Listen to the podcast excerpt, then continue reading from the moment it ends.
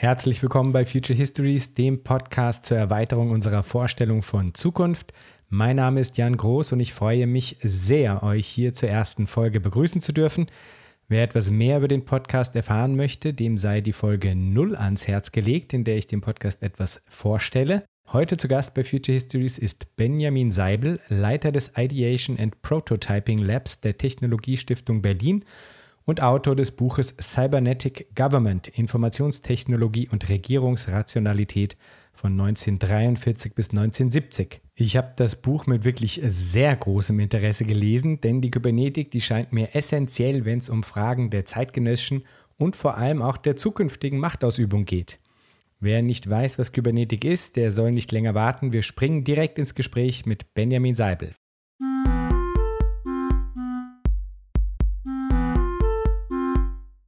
Herzlich willkommen, Benjamin. Hallo Jan.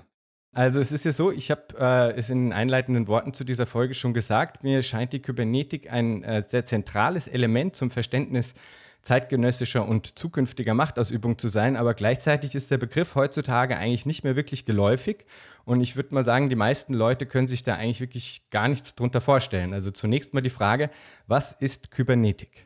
Das ist tatsächlich gar nicht so leicht zu beantworten. Ähm, Kybernetik ist zunächst mal eine wissenschaftliche Disziplin, deren Entstehung sich relativ gut datieren lässt auf das Buch mit dem gleichen Titel Cybernetics von Norbert Wiener 1948 erschienen. Ähm, und ja, wenn jemand noch nie davon gehört hat, sage ich manchmal so etwas salopp, das ist eine Vorläuferwissenschaft der Informatik. Das ist nicht ganz richtig, aber es ist zumindest auch nicht ganz falsch. Also im Kern ist es eigentlich eine Theorie von inf informationsverarbeitenden Maschinen. Das ist damals dann wirklich noch etwas sehr Neues. Ähm, zugleich steht die Kybernetik aber auch für eine Art technologischer Epochenschwelle, also wirklich für eine technologische Revolution und auch für den Anbruch eines neuen Zeitalters. So wird das ähm, verkauft von den Protagonisten und so wird das in der Öffentlichkeit damals auch durchaus wahrgenommen. Also in den 50er und 60er Jahren ist die Kybernetik eben durchaus auch ein populäres Thema. Ähm, das ist auch insofern, also dieser Eindruck der Epochenschwelle ist auch insofern nicht ganz unberechtigt, als dass die Kybernetik eigentlich zum ersten Mal äh, bestimmte Entwicklungen zusammenführt, die wir heute unter dem ja auch etwas vagen Begriff Digitalisierung fassen würden. Von Digitalisierung spricht man damals eben noch nicht, sondern man spricht für, äh, von Kybernetik. Ähm, der Grund für diesen Erfolg dieses Buches oder auch gewissermaßen die Pointe von Norbert Wieners Buch ist, dass er einerseits eine Theorie informationsverarbeitender Maschinen schreibt, dass er aber gleichzeitig behauptet äh, oder davon ausgeht, dass diese Theorie übertragbar ist auf alles Mögliche. Ähm, dass also man im Grunde auch Lebewesen als informationsverarbeitende Maschinen begreifen kann, die äh, mit ähnlichen Mechanismen funktionieren, die also über ihre Sinne Informationen aufnehmen, äh, die Feedback-Mechanismen äh, wirken, haben in sich und dann immer wieder sich adaptiv auch an Umwelten anpassen. Und auf dieser Grundlage, dass man eigentlich alles als Informationssystem betrachten kann, kann die Kybernetik sich dann auch ausbreiten und auch andere wissenschaftliche Disziplinen anfangen zu verändern. Und das passiert auch. Also man sieht in den 1950er, 60er Jahren dann wirklich die Entstehung von kybernetischer Biologie, von kybernetischer Psychologie, äh, von kybernetischer Linguistik und so weiter. Also da gibt es einen riesigen Hype zu dieser Zeit. Du hast jetzt wiederum in deinem Buch Cybernetic Government einen spezifischen Ort des Hineinwirkens des kybernetischen Gedankens dir angeschaut, die Frage des Regierens.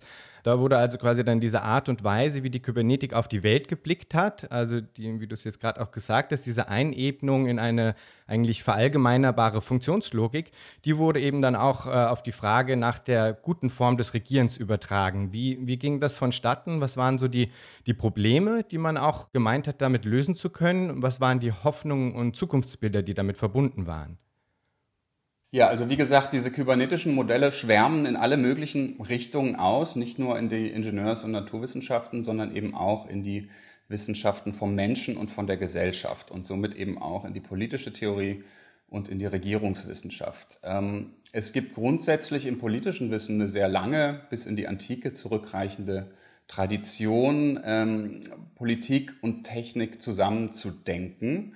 Ähm, das heißt, man vergleicht den Staat dann je nachdem mit den äh, vorherrschenden Technologien der Epoche, in der Antike dann vielleicht mit einem Schiff, äh, in der frühen Neuzeit gerne mit Uhrwerken zum Beispiel.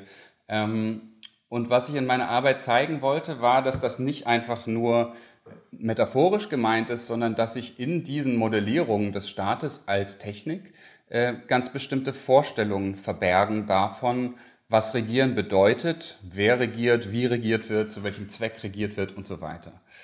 Ähm, so, und die Kybernetik sagt jetzt eben gut, wenn Menschen informationsverarbeitende Systeme sind und auch Gesellschaften informationsverarbeitende Systeme sind, die wir uns so ähnlich vorstellen können wie zum Beispiel ein Computernetzwerk. Was bedeutet das dann für unser Verständnis von Gesellschaft und wie können wir dieses Wissen oder diese Perspektive benutzen, um auch besser zu verstehen, wie sich Gesellschaften steuern oder koordinieren lassen? Und so entsteht eben in den 50er und 60er Jahren ähm, eine Strömung der politischen Kybernetik. Einer der Protagonisten ist äh, Karl Wolfgang Deutsch, der auch ein Buch geschrieben hat, ähm, das im Deutschen politische Kybernetik heißt. Ähm, und man kann eigentlich eine ganz interessante ja, Rückübersetzung beobachten. Das heißt, zuerst geht man davon aus, Menschen funktionieren wie Maschinen und dann kommt man zu dem Schluss, na, wenn Menschen wie Maschinen funktionieren, dann können sie auch von Maschinen regiert werden. Das heißt, man fängt an, sich zu überlegen, äh, könnte nicht äh, die Aufgaben eines Staates, könnte die nicht auch ein Informationssystem übernehmen? Also könnten wir uns vorstellen, dass die Gesellschaft durch einen Computer regiert wird. Ähm, und das wird dann eben von den Vertretern dieser Strömung durchgespielt. Und das Ganze passiert zu einer Zeit, ähm, also eigentlich unmittelbar nach dem Zweiten Weltkrieg. Viele dieser Informationstechnologien sind ja ursprünglich auch militärische Technologien. Ähm, das passiert zu einer Zeit, in der man in Amerika, und das ist der Kontext, den ich mir angeschaut habe, ähm, in dem man in Amerika überzeugt ist, dass der Liberalismus die beste Form sozialer Organisation ist. Da gibt es einen breiten Konsens in der Gesellschaft.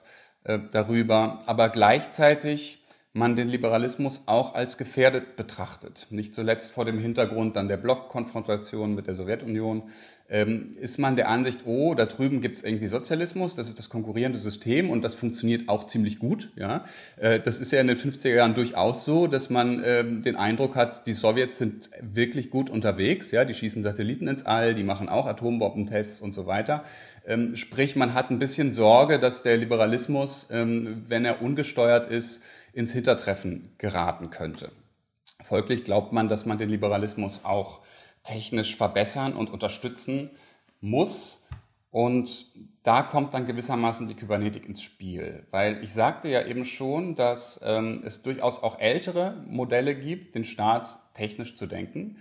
Aber diese Modelle wurden früher oder später verworfen, weil sie als zu starr waren äh, oder als zu starr wahrgenommen wurden ähm, und sozusagen die Freiheit des Individuums nicht berücksichtigt haben. Also dieses absolutistische Modell, der Staat ist ein Uhrwerk, ähm, der Fürst ist irgendwie die Feder und alle anderen Menschen sind nur Zahnräder. Äh, das war dann spätestens mit der Französischen Revolution irgendwie so ein bisschen überholt, weil man gesagt hat, hey Moment, individuelle Freiheit und ähm, genau der Liberalismus äh, setzt ja ganz stark auf die Freiheit des Individuums, nicht nur äh, aus humanistischen Gründen, sondern vor allem aus ökonomischen Gründen.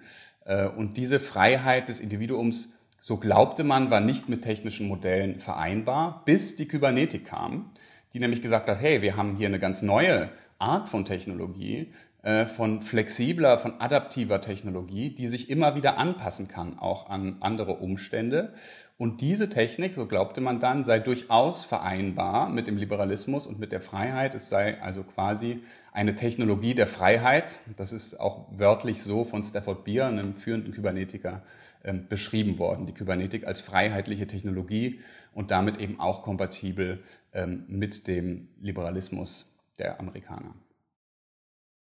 Also da waren jetzt äh, unglaublich viele Dinge drin, ja, in, bei denen ich einfach äh, äh, das Gefühl habe, dass man da ganz viel auf auch eine, eine zeitgenössische Situation äh, umlegen kann als, als Fragestellungen, also zeitgenössische Fragestellungen. Also ich habe ich zumindest habe das Gefühl, dass auch heutzutage quasi der, der Liberalismus äh, nochmal äh, sagen, anders äh, in Frage gestellt wird. In dem Fall quasi nicht über diese, ähm, diesen klassischen Blockkonflikt des Kalten Krieges, aber äh, ich habe genauso auch heutzutage eigentlich das Gefühl, dass da sagen, die bisherigen Rechtfertigungsmechanismen nicht mehr in der Lage sind, wirklich zu überzeugen. Und auch hier äh, springt wieder die, ähm, sagen die Kybernetik oder die Digitalisierung in die Bresche und gibt zumindest vor, äh, alte, alternative ähm, Lösungsmöglichkeiten ja, zu haben oder, oder zumindest irgendwie entwickeln zu können oder so. Aber vielleicht geht das jetzt gerade noch zu weit. Ich würde gerne noch kurz einmal zurückgehen zu der Art und Weise, wie du selbst auf die auf die Frage der Technologie schaust, wenn ich das mal polemisch so ein bisschen zuspitzen äh, könnte, würde ich sagen, es gibt irgendwie so drei Lager und das, das eine Lager hat eben eigentlich vor allem Angst äh, und empfindet sagen, eine, eine, technologische Veränderung als überfordernd oder vielleicht auch falsch. Da geht es dann oft darum, dass sie glauben, dass dass da etwas verloren ging, etwas Schützenswertes, etwas äh, Eigentliches, Ursprüngliches ähm, verloren ginge durch. Das wird dann, ist dann manchmal die Natur, manchmal ist es Wesen des Menschen, das angenommene oder ein angenommenes Gleichgewicht, ein natürliches oder auch seine Unmittelbarkeit und solche Sachen. Dann gibt es quasi dieses ähm, technologie-enthusiastische Lager, ja, die dann eher so Techno-Utopisten sind und im Grunde Technologie als eine Art von, von Ersatzreligion verwenden. Da ist dann quasi aber auch immer so eine Art von technologischem Determinismus eingeschrieben, wo gesagt wird, okay, es, es gibt einen, einen technologischen Fortschritt, der ist zwingend und der ist auch absolut begrüßenswert und wird uns alle in eine bessere Zukunft führen. Ja? Und, und man glaubt dann quasi, dass alle auftretenden Probleme äh, schon zu lösen sein werden, ja, die auf dem Weg einem da irgendwie erscheinen mögen. Und dann gibt es die Gruppe von Leuten, die, die sich eigentlich grundsätzlich nicht mit solchen Fragen auseinandersetzen und äh, die halt Technologie auch nutzen, aber jetzt das nicht weiter hinterfragen. Genau, jetzt äh, hatte ich das Gefühl, du versuchst da ein bisschen einen anderen Zugang zu vorzuschlagen. Kannst du äh, uns das vielleicht ein bisschen näher bringen? Äh, ja, also zunächst hast du das, finde ich, ganz treffend beschrieben. Ähm, und gut, abgesehen von den Leuten, denen man nicht, äh, die sich nicht dafür interessieren, denen kann man nicht helfen, äh, gibt es natürlich tatsächlich ähm, diese zwei Lager äh, des eher äh, optimistischen und eher äh, pessimistischen Betrachtens von Technik. Beide haben auch natürlich eine lange Geschichte in der Technikphilosophie oder in der Kulturphilosophie und Kulturkritik. Ähm, jetzt ist es so, dass Technik, das ist ein zentrales Argument in meinem Buch, und zunächst mal Möglichkeitsräume des Handelns eröffnet. Äh, und das heißt, die Technik eröffnet uns Handlungsmöglichkeiten, die sowohl gut oder eben auch schlecht sein können. Von daher äh, ist eigentlich klar, dass sowohl die optimistische als auch die rein pessimistische Perspektive auf ihre Art jeweils verkürzt sind. Also man würde den Pessimisten ähm, entgegnen, jetzt aus technikphilosophischer Sicht, dass äh, ihre Vorstellungen von Ursprünglichkeit, von Natur und von dem Wesen des Menschen äh, eigentlich konstruierte Vorstellungen sind. Ähm, damit hat sich die Philosophie auch im 20. Jahrhundert sehr intensiv beschäftigt. Also ähm, diesen Ursprung, äh, den gibt es in dieser Form nicht, sondern den konstruieren wir uns. Ähm, Bruno Latour hat schöne Arbeiten dazu gemacht, ähm, aber auch zum Beispiel bei Martin Heidegger gibt es schon äh, gut herausgearbeitet die These, dass wir uns eigentlich die ganze Welt technisch erschließen ähm, dass wir auch unser Verständnis von uns selbst uns technisch erschließen und dass Technik also nicht nachträglich hinzutritt zu uns Menschen, wenn wir schon fertig sind, sondern dass die Verwendung von Technik uns eigentlich erst zu Menschen macht. Und von daher kommt diese harte Gegenüberstellung von, da gibt es den reinen Menschen und dann gibt es die Technik und die, äh, keine Ahnung, äh, tritt dann an uns heran und belästigt uns, ist also eigentlich eine These, die sich nicht halten lässt. Den Optimisten, ähm, die alles toll finden an Technik, würde man vermutlich entgegnen, dass es zwar stimmt, dass die Technik uns immer neue Handlungsmöglichkeiten eröffnet und das oft auch spannende und interessante und gute Handlungsmöglichkeiten sind, dass aber mit dieser Erweiterung unserer Handlungsmöglichkeiten auch immer Risiken und Verunmöglichungen einhergehen. Also wir können äh, die Technik nutzen, aber wir müssen uns gleichzeitig auch den Bedingungen unterwerfen, die die Technik an uns stellt. Wir sind also nicht völlig souverän im Umgang mit Technik, sondern ähm, ja, wir müssen uns auch in die Technik hineinfügen und Technikentwicklung läuft ja zumindest in Teilen auch unkontrolliert ab. Äh, und viele Risiken sehen wir vielleicht auch erst, wenn sie eintreten. Das heißt, da ist natürlich Vorsicht geboten und ähm, da ist es immer wieder ähm, notwendig, Technologiekritik und auch Risikoanalyse zu betreiben.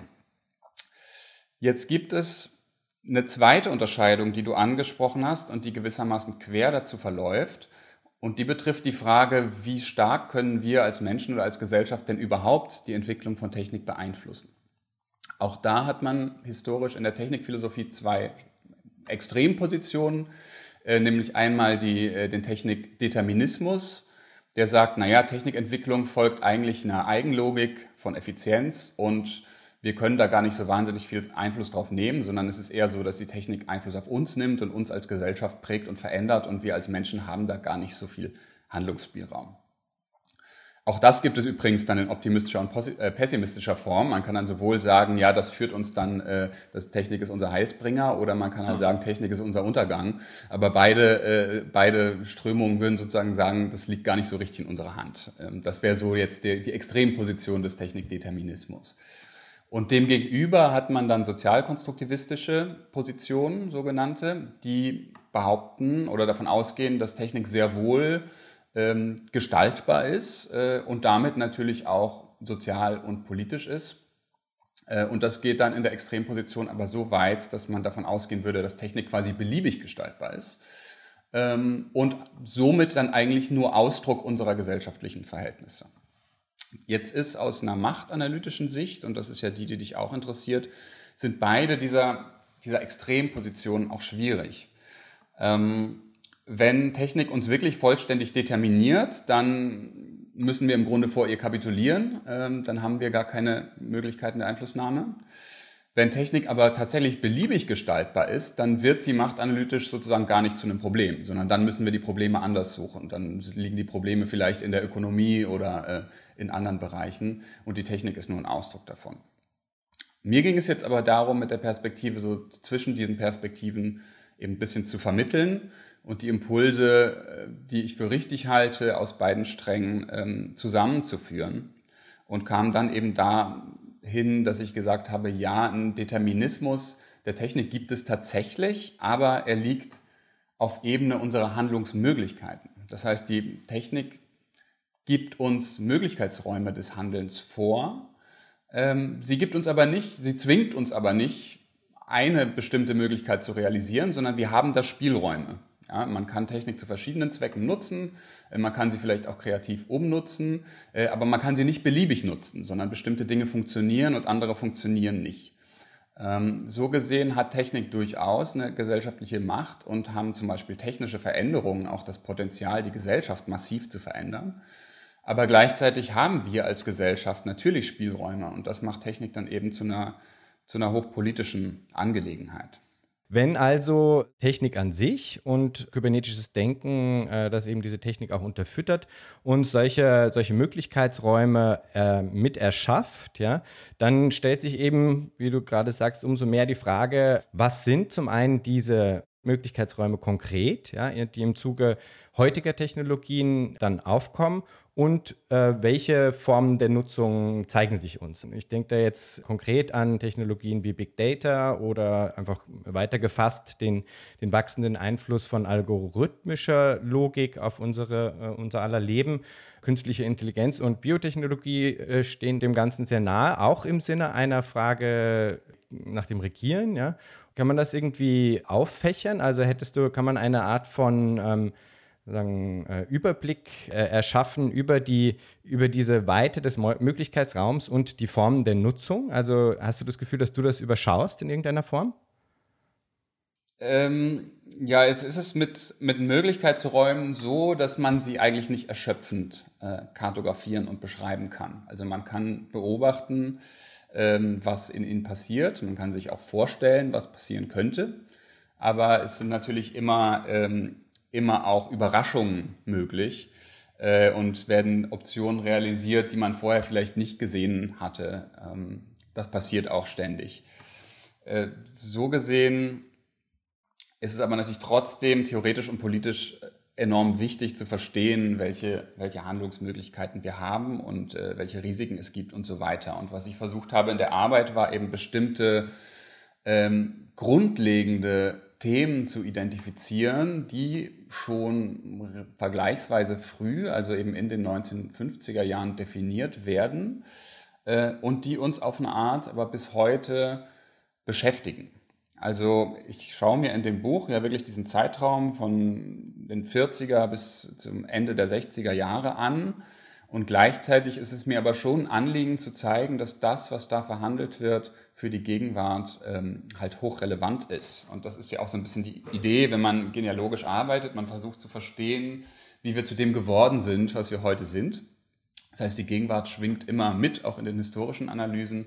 Und es geht eigentlich darum, die Gegenwart ähm, aus der Vergangenheit heraus zu verstehen. Und während der Recherche war ich dann zum Teil wirklich selbst auch verblüfft, wie viel von dem, was uns heute beschäftigt, du hast ja einige Themen jetzt genannt, ähm, schon damals eigentlich latent vorhanden war, auch wenn die Technik noch lange nicht so weit war. Aber man hat das im Grunde schon ganz gut antizipiert.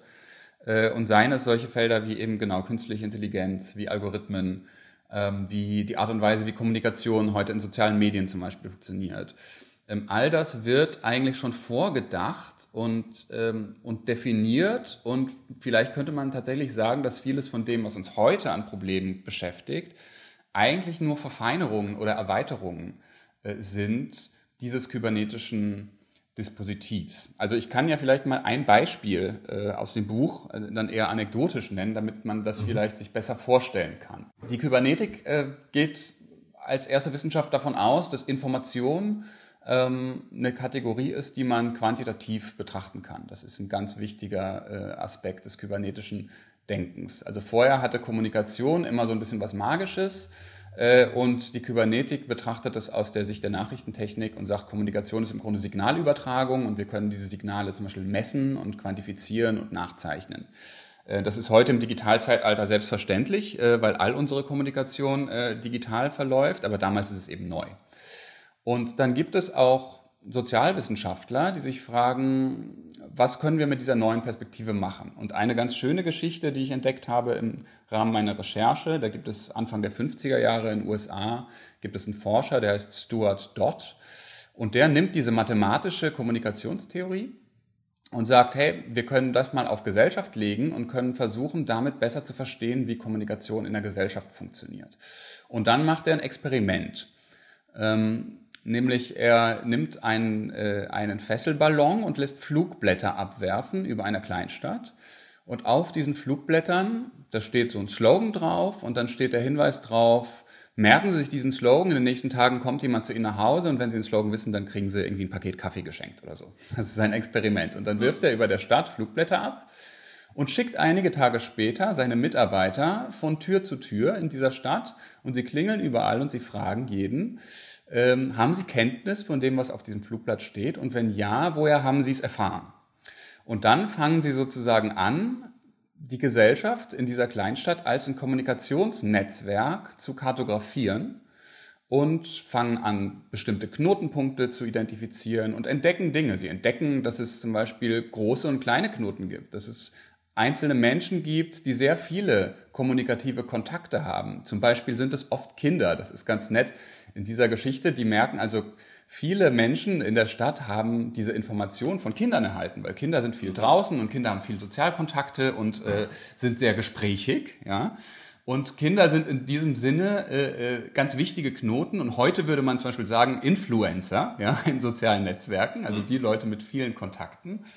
Ähm, und so wird da eigentlich ein, ein soziales kommunikatives Netzwerk schon kartografiert oder eine Art von viraler Kommunikation, würde man auch heute sagen. Diese Begriffe gibt es natürlich noch nicht. Aber zum Beispiel auch die These, dass sich Informationen ähnlich wie Krankheiten verbreiten, dass sie also anstecken können, dass man vielleicht auf dem Marktplatz, äh, wo sich viele Leute auch mit der Grippe anstecken können, äh, genauso sich auch mit Informationen anstecken kann. Das ist eine ganz neue Art, das Thema Kommunikation zu denken äh, die zum Beispiel heute in den sozialen Netzwerken, denen ja so eine total quantitative Logik auch zugrunde liegt, ähm, die total aktuell ist. Ja? Und ähm, hm. die damals aber noch mit ganz rudimentären Mitteln, nämlich auch irgendwie mit Stift und Papier, schon vorgedacht wird. Und das ist zum Beispiel ein ganz schönes Beispiel dafür, wie Problemfelder definiert werden, äh, die uns bis heute beschäftigen, wenngleich sich natürlich die Technik massiv weiterentwickelt hat und wir heute eine Form von Quantifizierung, auch von Verdatung der ganzen Welt eigentlich erleben, von denen die Kybernetiker damals nur geträumt hätten oder zum Teil auch geträumt haben. Ja. Mhm. Dass jeder von uns ein Smartphone in der Tasche hat und seine Bewegungen trackt und alle Kommunikation digital gespeichert wird. Ähm, das ist natürlich was, ähm, was damals noch eine Zukunftsvision ist. Ähm, man muss auch sagen, damals noch eine Zukunftsvision ist, die eher positiv aufgeladen ist, dass man also denkt, wir können diese Daten dann nutzen, um die Gesellschaft auch einfach besser zu koordinieren, um die Gesellschaft besser zu machen. Und gut, heute sehen wir, dass es vor allem große Konzerne sind, die diese Daten auch aus Profitinteresse erheben. Das hat man damals jetzt noch nicht so vorgedacht, aber das ist eben so ein Beispiel, wie die Dinge dann auch immer anders, anders kommen, als man sie am Anfang denkt.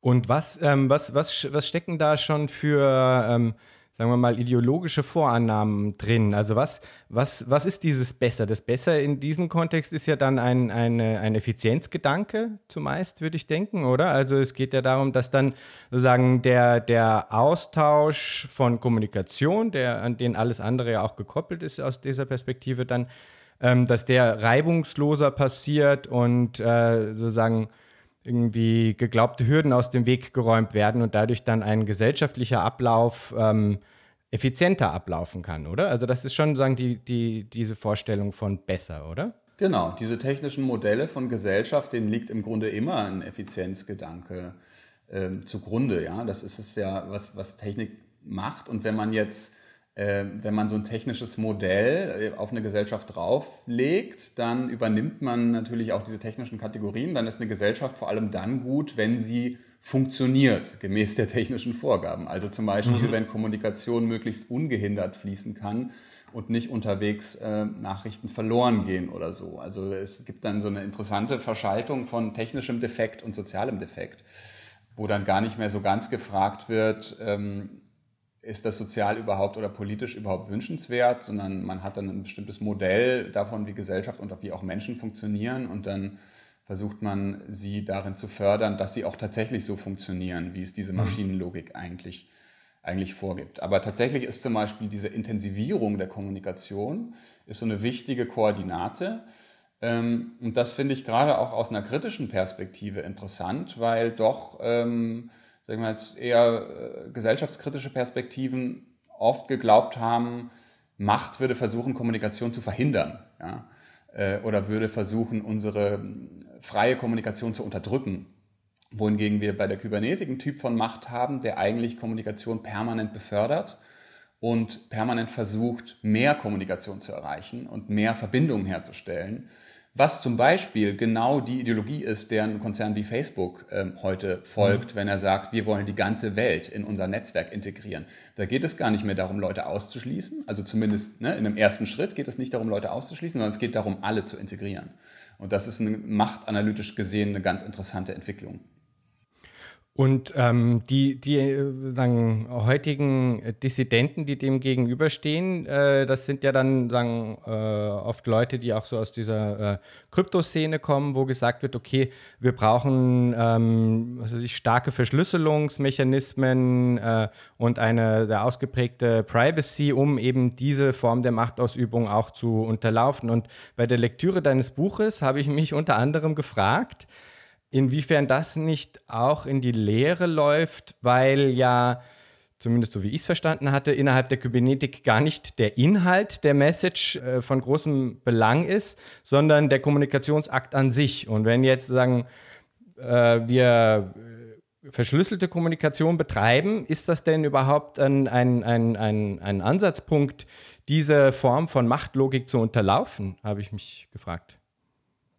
Das ist ein interessanter Gedanke, ja. Ähm, tatsächlich könnte man wahrscheinlich argumentieren, dass es in diesem Punkt ins Leere läuft, weil dieser, ähm, dieser Kommunikationsgedanke äh, aus der Kybernetik kommt, tatsächlich einer ist, der sagt, erstmal ist je mehr Kommunikation, desto besser. Und wenn wir alle einfach möglichst reibungslos mit allen kommunizieren können, äh, dann organisiert sich der Rest von alleine, sage ich mal etwas flapsig. Mhm. Ja ähm, weil es geht ja auch immer um Selbstorganisation in der Kybernetik. Das ist auch eine emanzipatorische Idee. Ja, es ist ja auch nicht alles schlecht in der Kybernetik, kann man an der Stelle auch mal sagen. Mhm. Ähm, so, also da könnte man tatsächlich sagen, da ist es jetzt auch egal, ob ihr verschlüsselt oder nicht, aber es gibt natürlich auch noch andere Machtvektoren innerhalb der Kybernetik und ein anderer ist eben ähm, ist eben auch die Sichtbarmachung von, von Informationen und von Daten, äh, um sie dann zur Grundlage von Entscheidungen zu machen. Sprich, es gibt schon auch früh diese Machtlinie, die sagt, alles soll gespeichert werden, alles soll in großen zentralen Datenbanken zusammengeführt werden, damit wir dann intelligente Maschinen bauen können, die vielleicht noch viel besser als Menschen Entscheidungen treffen können, die unsere Gesellschaft betreffen. Und an der Stelle kann dann vielleicht sowas wie, wie äh, Kryptographie auch subversiv sein, ähm, wenn man sagt, ja, unsere Daten ähm, könnt ihr vielleicht abgreifen, aber ihr könnt sie nicht äh, lesen. Und die Lesbarkeit des Inhalts der Nachricht ist, glaubst du, für eine wirkliche Durchdringung äh, des, äh, durch den Machtapparat auch dann trotzdem noch notwendig, weil um wirklich eine politische Entscheidung äh, auf Basis der Daten treffen zu können, äh, reicht es nicht, den Kommunikationsakt und vielleicht dessen Metadaten äh, abzufangen, sondern es braucht auch quasi den, den tatsächlichen Inhalt. Puh, das ist nicht leicht zu beantworten, weil es gibt jetzt ja nicht eine Idee des kybernetischen Regierens, sondern es gibt verschiedene. Ja, es yeah. gab ja zum Beispiel auch im Sozialismus äh, Überlegungen, äh, kybernetische Gesellschaften einzurichten. Das heißt, man kann diese kybernetischen Technologien unter ganz verschiedenen Vorzeichen äh, verwenden. Ja, wir können uns tatsächlich eine freie, selbstorganisierte Gesellschaft vorstellen, in der Digitaltechnologie tatsächlich genutzt wird, um Ressourcen effizient zu verteilen, ja, um mehr, äh, um mehr Gerechtigkeit herzustellen, was auch immer. Und genauso können wir uns äh, eine Diktatur vorstellen, die kybernetische Technik nutzt, um alle äh, Menschen lückenlos zu kontrollieren. Äh, und je nachdem, welche Form von Herrschaft man sich vorstellt oder welche Form von Organisation der Gesellschaft man sich vorstellt, werden natürlich andere Aspekte dann auch wichtig. Von daher kann man das gar nicht so pauschal beantworten. Ja, das ist ein ganz, ganz interessanter Aspekt, den du, den du ansprichst. Äh, und das referiert ja eigentlich auch wieder zurück auf das, was du zu Beginn gesagt hast, nämlich, dass es im Grunde diese Möglichkeitsräume sind und wir entscheiden müssen, wie wir eben diese Möglichkeitsräume jetzt nutzen wollen. Ähm, hast du eigentlich im Zuge deiner Auseinandersetzung, auch wenn das jetzt in dem Buch eher um den US-amerikanischen Raum ging, äh, hast du mal reingeschaut in Kybernetik in der DDR oder in der Sowjetunion und ähm, sagen die inhärenten Argumentationslogiken, die dann da wiederum äh, genutzt wurden? Du hast auch den Stafford Beer angesprochen, der ja in Chile das äh, Project CyberSyn angeleiert hatte, was ich auch sehr interessant fand. Hast du da mal, äh, also hast du dich da auch mit auseinandergesetzt oder war das dann, hat es den Rahmen gesprengt? Nein, ich habe mir das, äh, ich habe mir das schon alles angeschaut. Ich musste es dann eher, als ich das Buch geschrieben habe, äh, habe ich mich dazu entschieden, es rauszulassen, weil es doch einfach ein komplett anderer Kontext ist und das, äh, mhm. dann wäre das Buch doppelt so lang geworden. Ähm, aber ich habe mir natürlich ähm, diese Entwicklung in der Sowjetunion, in der DDR, ähm, genau und auch in Chile angesehen. Es gibt da auch äh, ganz gute Literatur zu. Ähm, ich muss sagen, ich fand jetzt vor allem diese DDR-Diskussion äh, ziemlich schwerfällig und sehr ideologisch aufgeladen. Ähm, hatte mhm. das Gefühl, da war es tatsächlich nicht wirklich so produktiv. Ähm, aber diese äh, Geschichte in, in Chile unter Allende ist natürlich, ähm, ist natürlich hochspannend. Ähm, und da sieht man auch nochmal, ähm, dass, dass die Kybernetik eben auch anschlussfähig war an solche eher sozialistischen oder planwirtschaftlichen Systeme ähm, wo, wo ja dann tatsächlich auch die Idee war, zum Beispiel Computersysteme einzusetzen, um, äh, um Ressourcen anders zu verteilen. Ähm, was durchaus auch noch ein, eine Idee ist, die aktuell ist. Ja, ich meine, wir alle wissen, äh, dass Unmengen von von Ressourcen äh, im Kapitalismus verschwendet werden, ja, dass Menschen Hunger leiden und andere Essen wegwerfen etc.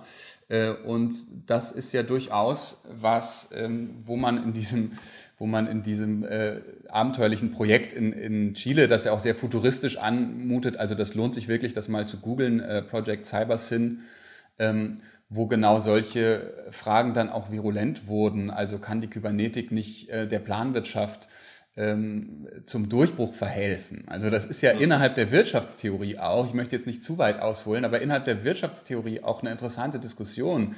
Ähm, da gab es eine Debatte äh, drüber, die sogenannte Socialist Calculation Debate, wo es um die Frage yes. ging, ja. äh, ist der Markt sozusagen der effizienteste Informationsprozessor oder können wir uns einen, einen besseren vorstellen? Ähm, und diese Frage ist ja in meinen Augen gar nicht abschließend geklärt, sondern damals ja. gab es dann Leute wie Friedrich von Hayek, die halt gesagt haben, wir haben keinen besseren äh, Prozessor, ja, der Markt ist die beste CPU und wir müssen uns nach dem Markt richten. Aber diese Frage kann man natürlich mit der Weiterentwicklung der Technik auch immer wieder neu stellen und sagen, naja, mhm. ist das eigentlich immer noch so oder können wir uns inzwischen auch andere Systeme vorstellen? Von daher bleibt das, äh, bleibt das super spannend und lässt sich auch immer wieder aktualisieren.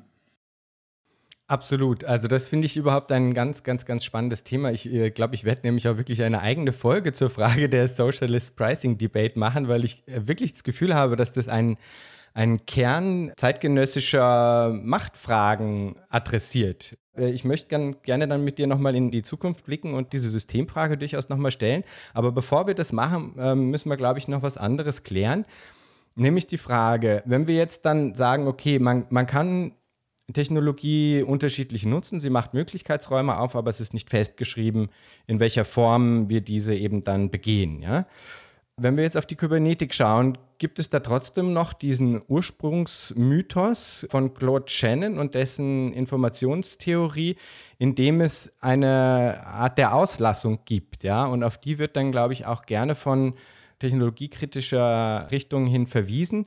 Und so wie ich das verstanden habe in deinem Buch, ist es so, dass er um seine Theorie von Information und Kommunikation entwickeln zu können, notwendigerweise einen bestimmten Bereich, den er dann als Rauschen ähm, bezeichnet hat, auszuklammern. Ja? Und jetzt äh, wäre natürlich eine berechtigte Kritik zu sagen, okay, aber hört mal, wenn ihr jetzt sagt, wir, wir haben ein äh, neues, eine neue äh, Weise der Weltschauung erschaffen, mit der wir praktisch alles erklären können über Feedback-Schleifen und selbstregulierende Systeme, ähm, wenn, ihr, wenn ihr das behauptet, dann könnt ihr aber nicht äh, ankommen und von vornherein einen gewissen Teil von Welt aus dieser äh, Systematisierung ausklammern, weil dann habt ihr eben keinen Mechanismus zur Beschreibung der Welt äh, erschaffen, der vollständig ist. Wie, wie war da die Argumentationslogik? Ähm, naja, die Argumentationslogik ist so, dass technische Modelle immer ähm, ein reduziertes Bild der Welt ähm, abgeben. Ähm, dessen sind sich die Menschen, die diese Modelle verwenden, häufig auch bewusst. Ähm, das Argument ist sozusagen, das Modell wird gerade dadurch produktiv, dass wir ganz viel weglassen. Ähm, ja, das ist, das ist bei jedem, das ist bei jeder wissenschaftlichen äh, Modellierung und bei jeder Theorie so. Ähm, Modelle werden dadurch produktiv, dass sie nicht die ganze Komplexität der Welt erfassen, sondern einen Ausschnitt davon, der uns dann aber hilft, ähm, bestimmte Dinge ähm, besser zu verstehen. Ähm, also ne, diese Theorien und Modelle sind notwendig quasi unter, unterbestimmt. Ähm, und das bedeutet aber auch, dass diese Modelle ähm, immer wieder konfrontiert sind, auch mit dem, was du jetzt Rauschen genannt hast oder was Shannon auch Rauschen nennt, also mit, mit ihrem anderen sozusagen. Ja? Wir haben ein Erklärungsmodell und sagen, das erklärt die ganze Welt. Und dann wenden wir es an und dann merken, oh, merken wir, oh, das ähm, erklärt doch nicht die ganze Welt, sondern äh, es erklärt einen bestimmten Aspekt der Welt. Und dann rücken aber andere Dinge als Probleme äh, in, in den Blick. Ja? Also wir, wir denken uns ähm, den Menschen meinetwegen als einen Informationsprozessor oder als einen vollständig rationalen Informationsprozessor. So hat das ja dann nicht nur die Kybernetik gemacht, sondern die Spieltheorie und auch die Wirtschaftswissenschaften haben das übernommen. Mhm. So, und dann, nachdem man dieses Modell anwendet, merkt man, hups, äh, Menschen handeln oft gar nicht rational. Ja? Das zum Beispiel ist jetzt in den Wirtschaftswissenschaften ganz, äh, ganz aktuelles Thema, äh, dass man jetzt erst anfängt, sich damit zu beschäftigen und zu sagen, wieso äh, handeln Menschen nicht immer wie der Homo economicus, mhm. ähm, obwohl wir 50 Jahre oder länger davon ausgegangen sind in unseren wirtschaftswissenschaftlichen Modellen, dass es tut. Sprich, je nachdem, welche Modelle man anwendet, ähm, produziert man immer eine Art von Hintergrundrauschen, das sich dann als Problem sozusagen zurückmeldet. Und genau so werden ja Modelle weiterentwickelt, dass man dann sagt, okay, das Modell ist jetzt nicht mehr ausreichend, ähm, es erfasst äh, einen bestimmten Aspekt nicht und dann versucht man das Modell zu erweitern und erweitern und irgendwann kommt man vielleicht an einen Punkt, wo man das Modell komplett verwirft, weil man sagt, das ist nicht mehr zeitgemäß und dann gibt es einen Paradigmenwechsel und man findet irgendwie ein ganz neues Modell. Äh, so entwickelt sich Wissenschaft tatsächlich weiter. Ähm, aber genau, gerade aus einer machtanalytischen oder auch kritischen Perspektive ist es natürlich immer interessant, ähm, zu gucken, was wird von dem Modell nicht erfasst, äh, was ist das andere der technischen Modellierung und wie meldet es sich zu Wort sozusagen. Das heißt aber auch, dass wenn man jetzt kybernetisches Denken in einer Art und Weise nutzen will, die sich nicht nur dessen bewusst ist, dass es diese Auslassung gibt, sondern die auch ähm, diese Auslassung äh, im, im daraus folgenden Handeln mit einbezieht, dann müsste man ja eigentlich zwingend immer zusätzlich zu den kybernetisch funktionierenden Apparaturen ja auch äh, noch äh, andere, ich weiß nicht, äh, Mechanismen haben, in denen eben dieses Rauschen, äh, ich weiß nicht, sich artikulieren kann oder so, oder? Ja, ja, also die Kybernetik versucht das ja auch insofern mitzudenken, dass sie halt sagt, die kybernetischen Systeme sind grundsätzlich offen für Neues von der Art und Weise, wie sie angelegt sind. Denn sie haben ja die Möglichkeit, Informationen aus ihrer Umwelt aufzunehmen yeah. und darauf zu reagieren. Also das ist insofern ein Stück weit mitgedacht, dass, sie, dass diese Systeme halt nicht starr sind und immer gleich funktionieren, sondern das ist übrigens in der politischen Kybernetik eine ganz wichtige und zentrale Figur, die Offenheit des Regierungssystems für Unerwartetes und Neues. Mhm. Ähm, die soll ein Stück weit gegeben sein. Ähm, aber man könnte jetzt sagen, auch dieses Unerwartete und Neue ist auf eine Art schon vorkonfiguriert, damit das System ja. es wahrnehmen kann. Vielleicht gibt es genau. auf einer ganz anderen Ebene was Neues und das System ist überhaupt nicht darauf ausgelegt. Ja. Na, und nicht in der Lage, das zu äh, einfach sehen zu können. Genau. Weil es ja auf einer Ebene ähm, in Anführungsstrichen kommuniziert oder eben nicht kommuniziert, ja, ähm, die, die von, von der Systematik nicht wahrnehmbar ist. Ja. Genau. Aber, aber ich meine, das klingt ja fast so, also so wie du es jetzt am Anfang gesagt hast, als ob das grundsätzlich ähm, einer, einer Theoriebildung immer immanent wäre und dass es dann vielleicht vor allem darum ginge, äh, sich zum einen dessen bewusst zu, äh, zu sein, ja, und ähm, vielleicht auch den Missverständnissen, die, die daraus folgen, äh, vorzubeugen. Weil ein großes Problem, habe ich das Gefühl, ist ja sagen, diese Neigung zum Totalitarismus. Also dass äh, vielleicht noch nicht mal zwingend jeder der handelnden Akteure selbst, ja, zum Beispiel jetzt äh, Leute, die Technologien bauen, die auch äh, sagen eben eine kybernetische Funktionslogik inhärent in sich eingeschrieben haben, ähm, dass die so denken müssen, aber dass auf der Seite der Adressaten ähm, das dann wiederum so aufgeladen wird, dass man dann, dass die Leute glauben, okay, das ist aber jetzt, was weiß ich, die Lösung für alle Probleme oder sowas. Also ich habe das Gefühl, da gibt es oft dann so ein äh, so, eine, so einen Hang zum, ja, zum Totalitarismus kommt mir vor. Also ich sehe das jetzt zum Beispiel bei so Sachen wie der Blockchain-Technologie oder so, wenn man sich da den Diskurs anguckt, ja, äh, selbst wenn es äh, Akteure gibt, die äh, da Systeme bauen, die selbst ähm, sagen wir mal, ähm, moderatere Positionen haben in Bezug auf was diese Technologie leisten könnte, ja, äh, gibt es dann wiederum auf der Seite des Fandom oder so, ja, also auch bei den, bei den Enthusiasten dann ganz weit verbreitet, absolut irrational übersteigerte äh, Aufladungen, wo man glaubt, das wäre jetzt dann eben wirklich letztgültig die Lösung aller gesellschaftlichen Probleme oder so, ja. Ja, oft werden diese frühen Euphorien dann auch einfach von der Realität äh, geerdet, früher oder später. So ist es ja im Übrigen auch der Kybernetik selbst gegangen. Also nachdem diese Phase ähm, der großen Euphorie dann abebbte und die ebbt nämlich genau dann ab, wenn man anfängt und versucht, diese Technologie wirklich produktiv zu machen. Ja? Also wenn man mhm. von der Ebene, also Blockchain ist ein schönes Beispiel, weil darüber ähm, Darüber reden jetzt alle in der IT-Szene äh, und gleichzeitig gibt es ja kaum Anwendungen äh, im Moment, die wirklich produktiv sind ähm, oder wo es auch nur sinnvoll ist, äh, eine Blockchain zu benutzen. Äh, mhm. Und genau, wenn der Hype-Cycle dann sozusagen an den Punkt kommt, ähm, auf das Plateau der Produktivität, ja, dann, ähm, dann wird da ganz viel auch wieder zurechtgestutzt an diesen überzogenen Erwartungen. Aber das ist, das ist natürlich so, gerade wenn was, wenn was Neues äh, entsteht, dass man erstmal alles Mögliche und auch übersteigerter Form da rein projiziert. Äh, und auch da ist natürlich, ist natürlich Kritik ähm, wichtig, äh, um das ein bisschen in Balance zu halten, würde ich schon sagen.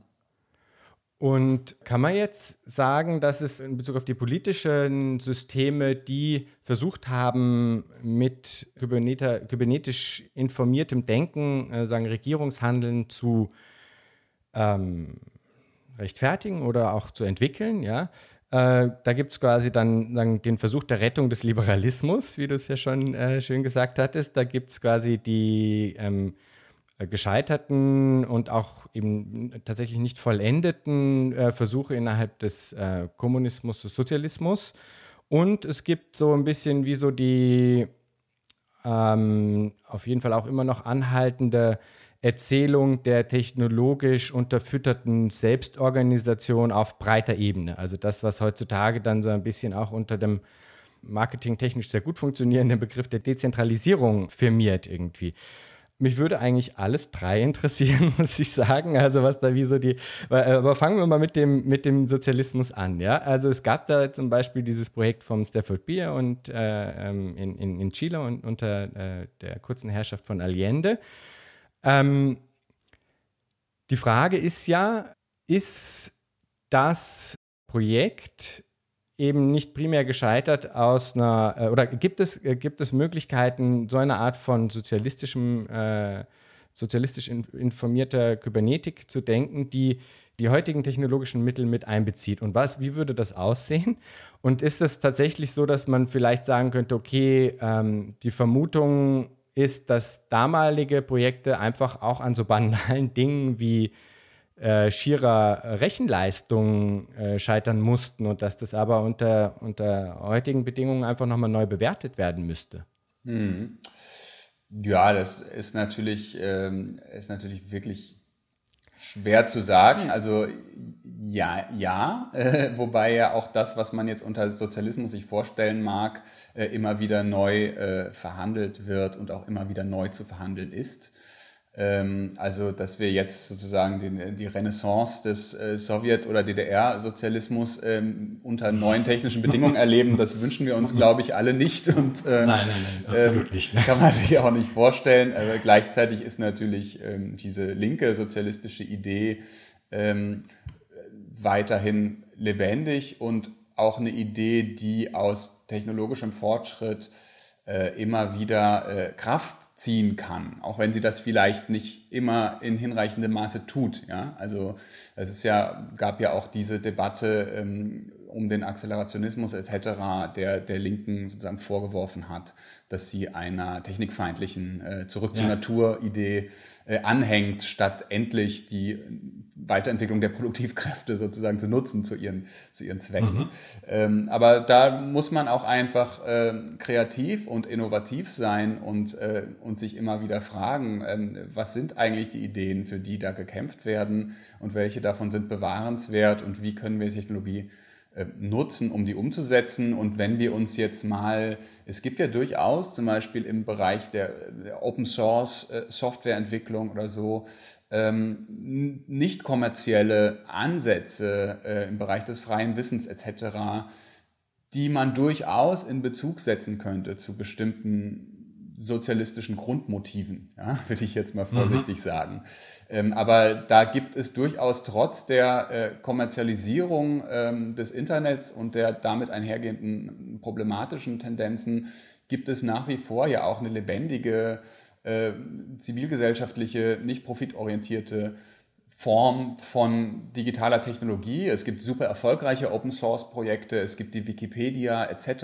Ja, die haben auch alle ihre eigenen Probleme, aber trotzdem scheint mir da doch was ähm, transportiert zu werden, was diesen Ideen von Selbstorganisation, von alternativer Ökonomie und so, äh, was diesen Ideen auch weiter äh, Kraft gibt. Von daher ähm, ist da das letzte Wort sicher noch nicht gesprochen. Absolut, wobei ich mich immer frage, inwiefern das dann so Nischen, äh, also sich so auf so Nischen bezieht und äh, gerade der, der von dir angesprochene Akzelerationismus der, der linken Fasson ja eben auch sagt, okay, aber ähm, äh, wir brauchen eine Ansage, die, die, die, die weit reicht, ja. Also die nicht nur sagt, quasi, okay, wir können uns, äh, wir können uns hier irgendwie unsere Open Source ähm, Inseln schaffen innerhalb eines größeren Systems, das dann immer noch eben kapitalistisch orientiert ist, sondern wir, wir brauchen auch ein Narrativ, das finde ich auch immer interessant, vor allem auch ein Narrativ, was äh, skalierbar äh, auf letztlich einen globalen Kontext ist. Und genau da, finde ich, setzt ja dann eben wieder die Frage an, die du schon angesprochen hast, der Socialist Pricing Debate und der Frage, inwiefern dieses Narrativ des Kapitalismus, nämlich die äh, äh, höchstmöglich, der höchstmögliche ähm, Mechanismus äh, zur Effizienzsteigerung zu sein, ja, inwiefern dieses Narrativ ähm, technologisch unterfüttert gebrochen werden kann. Ja? Also, und da kommen wir dann wieder zu der Frage einer, einer ähm, eben einer ja, planwirtschaftlich, also computergestützten Planwirtschaft, die ja dann nicht zwingend ge gekoppelt sein muss an, oder auch nicht sein sollte, vor allem, ja, an, an, äh, an sowas wie irgendwie ein Zentralkomitee oder so, ja. Aber ich frage mich dann auch, wie könnte, wie könnte sowas äh, dann sonst aussehen, ja? Also. Naja, also eine zentrale Herausforderung wird sicher sein, diese ähm, diese digitale Sphäre dann wieder rück zu übertragen, auch in, in unsere äh, materielle Lebenswelt, weil Softwarecode zu teilen äh, ist das eine oder File-Sharing zu machen, weil man da quasi äh, niedrige Grenzkosten hat, beziehungsweise mhm. einfach beliebig die Dinge reproduzieren kann. Ähm, und das ist natürlich mit, mit materiellen Gütern ein bisschen schwieriger. Äh, aber auch da kann man sich fragen, also eine ganz interessante Entwicklung sind sicher auch diese ähm, Plattform-Co-ops-Geschichten, mhm. ähm, also wo man überlegt, können wir Plattformökonomie verbinden mit einem eher genossenschaftlichen Modell, also ein, ein Uber-Fahrservice, ähm, der eben den Fahrern selbst gehört und von denen verwaltet wird oder so. Also auch da kann man eben sehen, dass ähm, auch solche klassischen Modelle immer wieder auch aktualisiert werden durch, durch neue äh, technologische Innovationen. Ja. Wenn man jetzt mal so ein bisschen nochmal quasi die, die, das kybernetische äh, Denken, die, die Schauung von Welt aus einer kybernetischen Perspektive wenn man das vielleicht nochmal grundsätzlich hinterfragt, es gibt dieses Buch äh, Kybernetik und Revolte von, von Tikkun, diesem französischen Autorenkollektiv. Und ähm, zumindest so wie ich es verstanden hatte, sagen die ja, nein, äh, es geht eben nicht. Solche Logiken und auch solche Technologien, glaube ich fast, ähm, zu nutzen, ohne den darin eingeschriebenen Machtmechanismen ähm, sich irgendwie auszu, auszuliefern. Hattest du dir die mal angeschaut im, im Zuge der, der, der Auseinandersetzung und was, was hättest du für ein Gefühl, wie man äh, deren Positionen einzuordnen hat? Weil ich habe das Gefühl, es wäre auch zu einfach zu sagen, dass man die irgendwie ähm, auf die Seite der, der Leute ähm, kategorisiert, die, die einfach sagen, aus einer Angst heraus ähm, technologiekritisch sind und nur irgendeine Natürlichkeit äh, bewahren wollen, weil das hatte ich nicht das Gefühl, dass das der Tenor ist innerhalb deren Argumentationslinie. Ich hatte im Gegenteil das Gefühl, dass die eigentlich grundsätzlich schon ganz gut darin sind, ähm, nachzuweisen, wie eben eine bestimmte Form des Denkens an sich, die eben kybernetisch informiert ist, äh, dass diese Form des Denkens eigentlich ähm, zwingend schon an bestimmte Machtlogiken gekoppelt ist. Ja, also ich finde es ein gutes Buch. Ich habe es gern gelesen. Ähm, es ist ein sehr polemisches Buch. Ähm, und ich, es ist jetzt auch schon wieder drei, vier Jahre her, dass ich es gelesen habe. Ich habe nicht mit allem übereingestimmt, aber grundsätzlich ist es eine interessante Perspektive. Es ist eine sehr radikale Perspektive. Ähm, und ich hatte schon dann den Eindruck, naja, äh, innerhalb des Bestehenden seht ihr jetzt eigentlich keine äh, alternativen Handlungsmöglichkeiten, sondern ihr seht halt nur sozusagen die Sabotage oder ähm, das Rauschen, ähm, mhm. die Produktion von Unsichtbarkeit etc. als, als Ausweg. Ähm, wenn man so radikal rangeht und quasi schon, schon die ganze Orientierung des kybernetischen Denkens als ja auch irgendwie technizistisch quasi verwirft oder als instrumentelles Denken verwirft, auch das hat ja in der Philosophie eine lange Tradition, ähm, dann kommt man dahin, dass man sich natürlich dann zurückzieht auf eine Position und sagt, ähm, im Grunde können wir nur versuchen zu verhindern. Ähm, Das fand ich unbefriedigend. Ähm, ich ja. finde es trotzdem, ich finde es trotzdem, man kann sowas mit Gewinn lesen und ich kann mir auch Situationen vorstellen, in denen tatsächlich so eine Form von radikaler Negation ähm, sinnvoll oder notwendig ist. Keine Ahnung, wenn ich jetzt Dissident in einem totalitären Staat bin, dann geht es mhm. vielleicht wirklich darum, unsichtbar zu werden in digitaler mhm. Hinsicht, ja.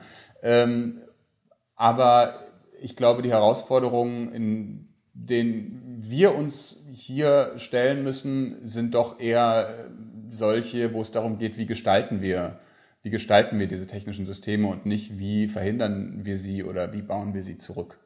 Ja, das stimmt, da gebe ich dir eigentlich vollkommen recht. Also ich hatte auch das Gefühl, dass da dass zwar die, die Analyseebene eben viel zu, zu bieten hat, aber dass sagen der, der letztliche Schluss eigentlich nicht so ganz, für mich auch nicht so ganz funktioniert hat.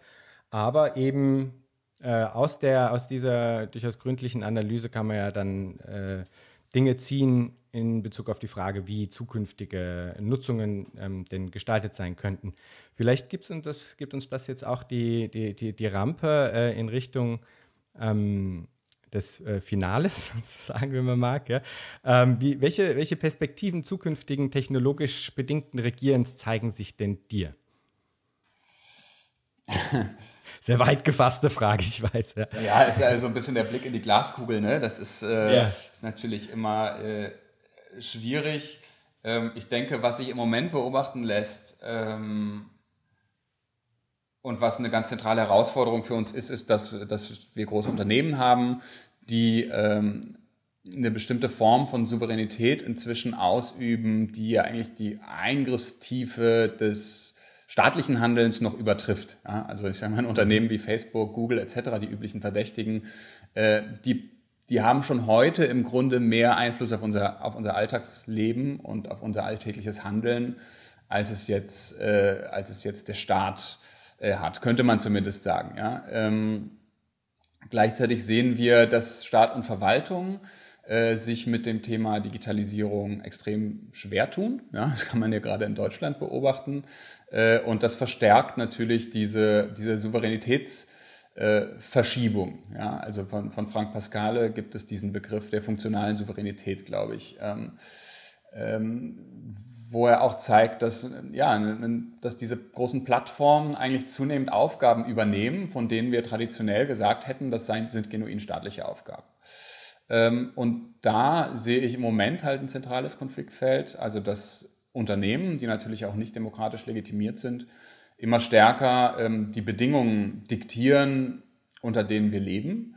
Ähm, dieses Modell von Regierung, das ich ja so von Foucault übernommen habe, ist ja auch sehr weit gefasst. Das heißt, Regierung ist nicht unbedingt was Staatliches, sondern Regieren heißt erstmal Einfluss nehmen auf das Handeln von anderen.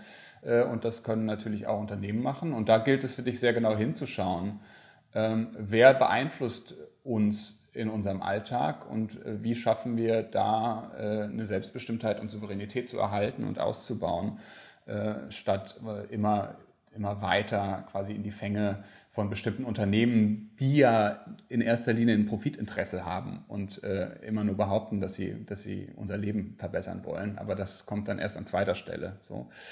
Ähm, von daher ist das, äh, also der, der Blick zumindest in die nahe Zukunft ist einer, in dem wir äh, uns mit diesem Konflikt ähm, ganz stark auseinandersetzen werden. Und ich glaube, dass wir da auch einfach eine digital kompetente Zivilgesellschaft und auch einen digital kompetenten Staat brauchen. Also ich finde das schon interessant, gerade mit Blick auf die äh, Visionen der politischen Kybernetik, die noch sehr selbstverständlich davon ausgegangen sind, dass der Staat der treibende Akteur sein wird in der Digitalisierung der Gesellschaft. Ja.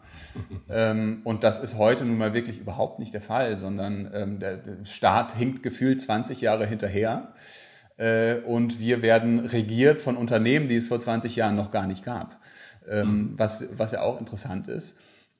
Und da wiederum könnte man jetzt aber auch, damit ich jetzt nicht äh, auf so, so einer fatalistischen Note ende, ähm, gerade die Tatsache, dass es diese Unternehmen vor 20 Jahren noch gar nicht gab, zeigt ja auch, ähm, dass die Digitalisierung ganz viele Möglichkeiten ja, der Gestaltung für ganz viele auch neue Akteure äh, bietet und ich mich jetzt ähm, etwas salopp äh, hier mit meinem Computer hinsetzen kann mit einer guten Idee und ein bisschen Programmier-Know-how und, äh, und die Welt verändern, wie man so schön sagt. Ja, das mhm. ist heute ähm, oder das ist mit digitalen Mitteln ähm, ja durchaus auch ein Stück weit leichter geworden, weil irgendwie nicht jeder konnte sich eine Dampfmaschine ins Wohnzimmer stellen, aber jeder hat halt heute oder fast jeder äh, hat halt heute einen Computer irgendwie oder Zugriff auf einen Computer. Ähm, und von daher, glaube ich, gibt es diese Gestaltungsmöglichkeiten schon noch, auch wenn wir gerade in der Phase sind, nachdem ja die 90er und auch 2000er Jahre sehr von so einem emanzipatorischen Denken der Technik auch geprägt waren. Man gesagt hat, das Internet wird irgendwie Demokratisierung bringen und so. Und jetzt gerade äh, fühlt sich das alles etwas ernüchtert an. Und man denkt, ja Mist, irgendwie hat uns vor allem neue Probleme gebracht und Populismus und Fake News und was weiß ich. Ähm, aber ich glaube, dass dieses emanzipatorische Potenzial ja irgendwo noch da ist. Ähm, also das war kein Irrtum, sondern es wurde halt vielleicht nicht so gut abgerufen. Und ich glaube, dass, dass wir als Gesellschaft einfach noch besser verstehen müssen, wie wir diese Potenziale einsetzen. Ähm, und von daher glaube ich aber, dass es spannend bleibt für die Zukunft. Das ganz sicher. Ja, ich äh, glaube, die wahrscheinlich, warum die Ernüchterung auch mit eingetreten ist, ist ja, dass sagen dieses scheinbare Freiheitsversprechen äh, gemündet ist in eine enorme Plattformmacht, oder? Also es ist ja so, dass eben in Bezug auf bestimmte Dinge dieses äh, Versprechen von eben der Einzelne kann was verändern und kann antreten mit einer guten Idee äh, tatsächlich gar nicht mehr funktioniert, weil eigentlich die Plattformmacht schon so ausgeprägt ist, dass, ähm, dass durch, die, durch den Netzwerkeffekt einfach ein, äh, ein Kompetitor äh, nicht mehr in der Lage ist, überhaupt ähm, diese Größe aufzubauen. Also wenn jetzt irgendwie Diaspora oder äh, ILO oder wie die anderen, also die, die Facebook-Alternativen heißen, wenn, wenn die antreten, dann, ähm, dann haben sie ja, dann treten sie äh, auf ein Spielfeld, bei dem eben äh, schon so viel vergeben ist, quasi vom, vom gesamten äh, Feld, ja, dass, äh, dass es so scheint, als, als wäre das gar nicht möglich, das abzulösen oder so, ja. Ja, Aber, das stimmt. Es gibt ja auch Marxisten, die sagen, es ist gut, wenn die ganze Welt drei Unternehmen gehört, dann müssen wir nur noch drei enteignen am Ende. ja. äh, ja, ist jetzt nicht ganz ernst gemeint von meiner Seite, ja. aber ähm, ja. Okay, Du, ähm, du hast es eben gesagt, auf einer freudigen Note enden. Vielleicht ganz am Schluss noch die Frage, wenn du dir Zukunft vorstellst, was stimmt dich freudig? Freudig stimmt mich, ähm, das ist ja auch das Feld, in dem ich jetzt arbeite. Ich arbeite ja nicht mehr in der Wissenschaft, sondern der zivilgesellschaftlichen, äh, zivilgesellschaftlichen Bereich. Und ähm, freudig stimmt mich da, dass es äh, eine große Zahl von sehr aktiven, ähm, sehr klugen äh, Akteuren gibt, die ganz viele tolle Ideen haben, ähm, die hoch motiviert sind, ähm, dass auch eine Art von Diversität beginnt, Einzug zu halten in äh, das Feld der Digitalpolitik, die, äh, die wir lange vermisst haben. Und da passieren einfach wahnsinnig viele spannende Dinge und da herrscht nach wie vor eine optimistische, eine vorsichtig optimistische Grundstimmung. Ähm, und das macht Spaß, einfach mit denen zu arbeiten. Und so, solange ich sehe, also gerade hier in Berlin ist das natürlich auch eine privilegierte Position, wo es zig äh, Akteure gibt, die total wichtige und gute zivilgesellschaftliche Arbeit im Bereich Digitalisierung machen. Und solange alle die noch da sind, ähm, äh, stimmt mich das auch hoffnungsfroh, dass wir hier noch was bewegen können zum Guten. Wunderbar, das ist doch ein schönes Schlusswort. Benjamin, vielen Dank für deine Zeit und deine Expertise. Ähm, wenn man sich über deine Arbeit informieren möchte oder mit dir in Kontakt treten, wo findet man dich? Ja, man kann mich relativ leicht googeln, äh, findet dann auch meine berufliche Mailadresse. Ich antworte in der Regel auch auf Mails.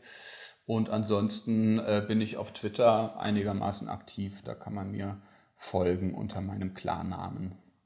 Benjamin, vielen Dank. Ich danke dir.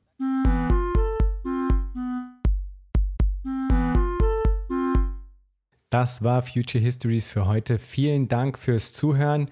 Shownotizen und vieles mehr findet ihr auf www.futurehistories.today. Diskutiert mit auf Twitter unter dem Hashtag Future Histories oder auf Reddit. Lasst mich wissen, was ihr zu dem Ganzen denkt und wie euch diese Folge hier gefallen hat. Für unsere Patreon-Unterstützerinnen und Unterstützer gibt es auf www.patreon.com-futurehistories vieles an Zusatzmaterial. Ich lese zum Beispiel jeden Monat einen Text ein, der zum jeweiligen Thema passt. Da könnt ihr also auch vorbeischauen. Bis zum nächsten Mal. Ich freue mich.